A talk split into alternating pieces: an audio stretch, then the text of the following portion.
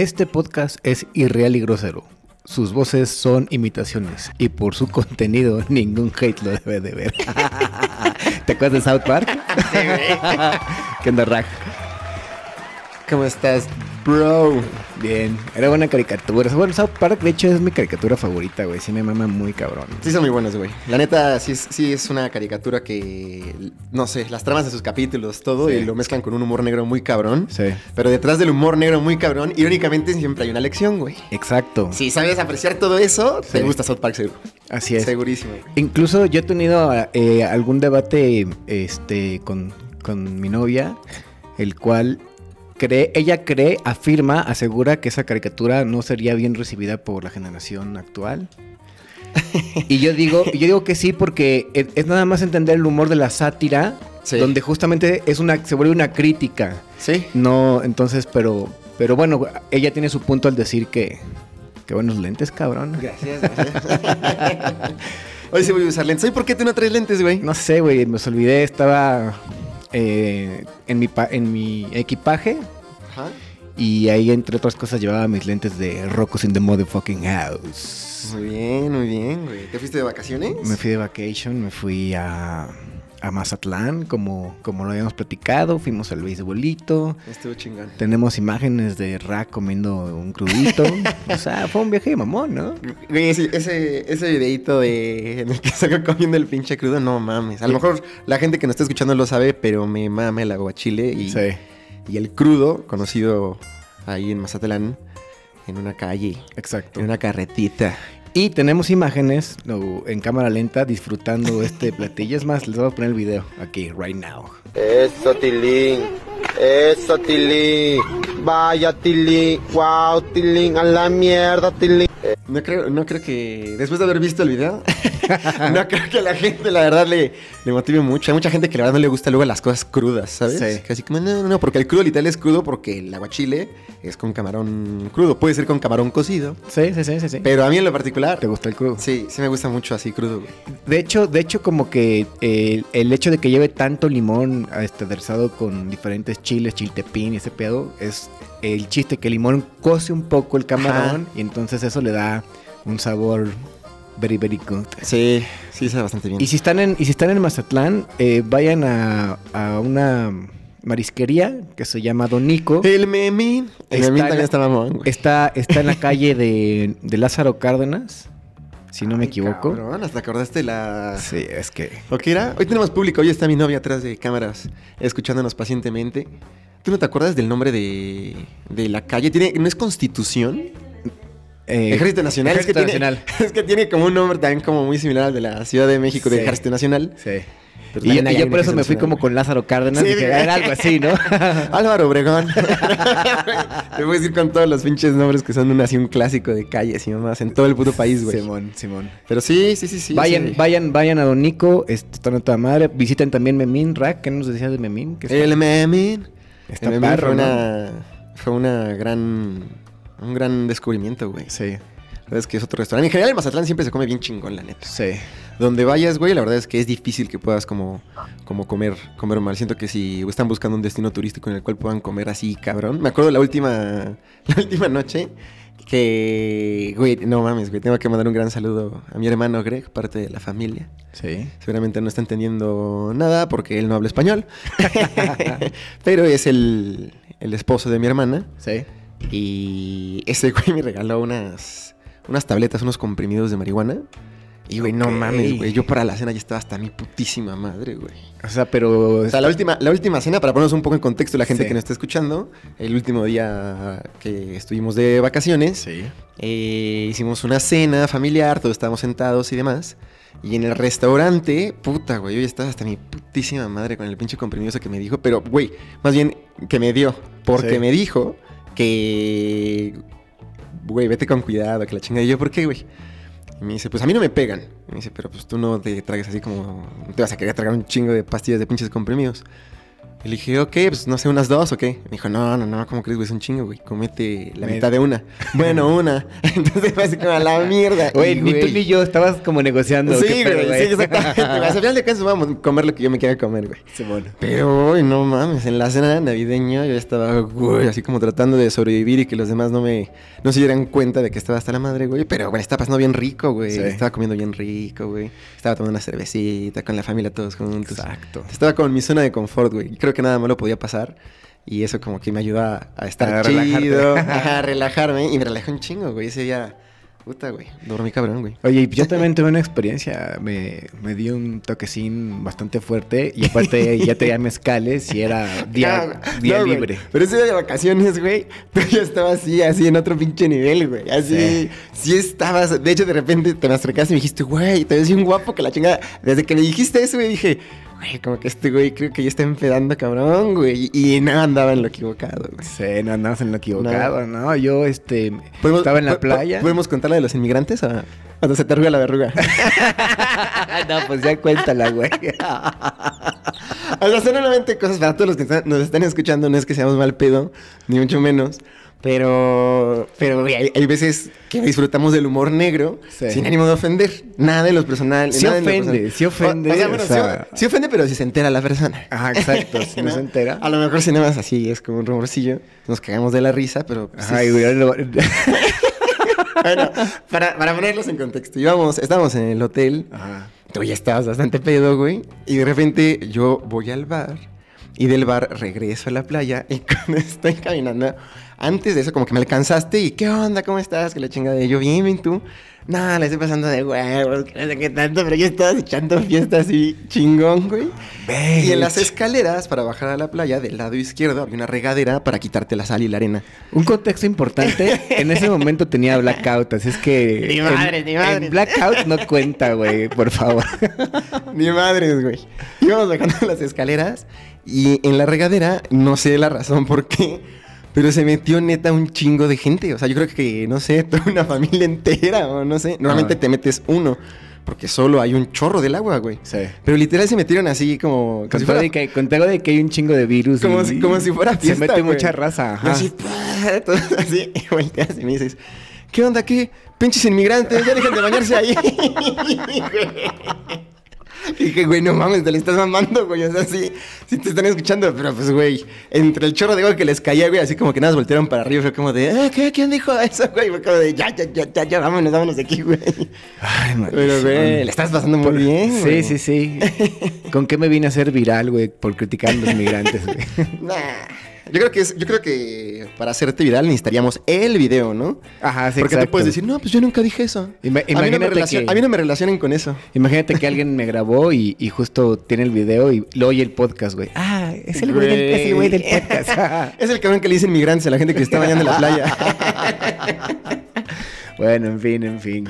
Pero sí, le estás pasando chido. Sí, sí, sí. De hecho, de hecho, eh, en algún momento después de esa regadera, este, yo ya venía en modo blackout y llegué a mi habitación eh, un poco sin saber cómo llegué. y de repente nada más se puso, se puso una cara de, de mi novia así enfrente dando vueltas y como que me decía un poco re- como, como regañándome Ajá. o sorprendida de que yo realmente tenía los ojos me daba vuelta todo. y entonces ya nada más así como que me empiezo a reír, trato de enfocar la cama y sopas y me quedé dormido ahí Piso, güey. bastante tiempo. Madres, güey. Sí, bueno, fue un viaje, la pasamos chido, gracias a Dios y disfrutamos de Estuvo chingón, güey. una semanita más atleca navideña, it's in the house. Estuvo, estuvo, estuvo bastante padre. Yo le tomé mucho cariño, la verdad, al tema de los kayaks. Creo que me voy a volver fan del kayak. Sí. kayak, la neta, está bien chingón, güey. Siento que puedes llegar muy lejos, güey. Sí. Y la neta es que no estoy con mi mejor tiempo ni tengo la mejor condición. Pero, güey, llegué, llegué bastante lejos en el pinche kayak, güey. Y gracias al kayak Sí. conocí gente chida, surfers y todo el pedo. Estuvo catorra eso, güey. Conocí Sí, gente güey. chida. Gente chida, surfers. Los surfers siempre son chidos, güey. Nadie Sí. puede decir que un surfer no es chido. Yo siempre querido ser surfer, pero nunca lo he logrado, güey. Es un sueño, es un sueño frustrado. Sí, Pero creo que si sales de vacaciones hay lugares donde te dan clase y como que ah, tomas un día para aprender y al otro día ya te logras parar, dependiendo tu habilidad supongo que Sí. tu agilidad y esas pendejadas, ¿no? Sí. Si algún día andaste en patineta, seguramente se te, faci- te facilitará un poco, no Sí, sé, güey, ¿no? yo creo que sí, yo creo que sí va a ayudar como que ejercitas de alguna otra manera como este tema del equilibrio en una tabla, obviamente son circunstancias diferentes, en una estás en agua, en otro en el asfalto, pero sí de ayudar, ¿no? Igual que los que hacen snowboard, ¿no? Exacto. Yo creo que les da ayudar también, o sea, están en la puta nieve, no tienen ruedas, pero Sí. No sé, de que te ayuda yo creo que seguro te va a ayudar, pero pues no sé, ustedes pónganos ahí si algún güey que practica snowboard o es surfer o simplemente es cool, Sí. pues ahí Queremos ser, queremos ser, queremos ser tu amigo. Queremos ser también. Exacto. Exacto. Oye, y hubo un, gru- un grupo que se fue a se fue al cine. Tú fuiste al cine a ver este. yo- ahorita salió Spider-Man. Sí. Recientemente salió Matrix. No, no he visto ni madre. No, güey. güey, no, tampoco, güey. No, hoy iba a ir precisamente a, a- al cine, este, pero ya nada más tenía con, con Joss, con mi novia, Sí. y, y ya nos fuimos al cine. No tenía muchas ganas de ir al cine ella. que güey, qué manera de empezar el año, güey. Ajá. Porque aparte de no eran películas así como que sean sus gustos, ¿no? Matrix y Spider-Man, supongo, o qué. Pues Spider-Man yo creo que le gusta más que Matrix. Sí. Yo creo que, yo creo que sí, a la de Spider-Man siempre como que sí. Siento que ese superhéroe como que le entretiene. No es como mucho de superhéroes.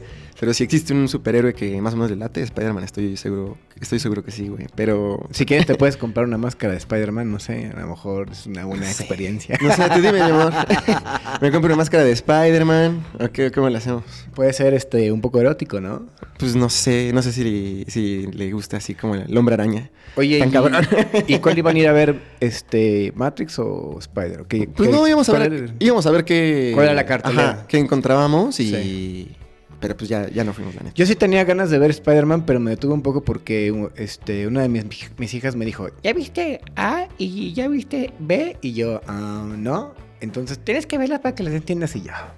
Entonces Ah, madre. está en pausa. ¿De plano? O sea, sí tiene mucho, mucha relación como con las películas anteriores. Sí, sí, sí, por lo que me explica, sí. Y, y- y de hecho yo quería ir a ver Matrix y como mi novia solo vio la primera y la vio hace 21 años o 20, 21 Ujú. años, pues dijo, no. A la mierda. Pero, pero es que aparte son tres, es una trilogía. Entonces, si llegas sin este antecedente, te, Sí. va, te va a parecer muy pacheca. Es como cuando Pues llegas sí. a Santos Pachecos al, al capítulo, ¿cuál estamos? No sé.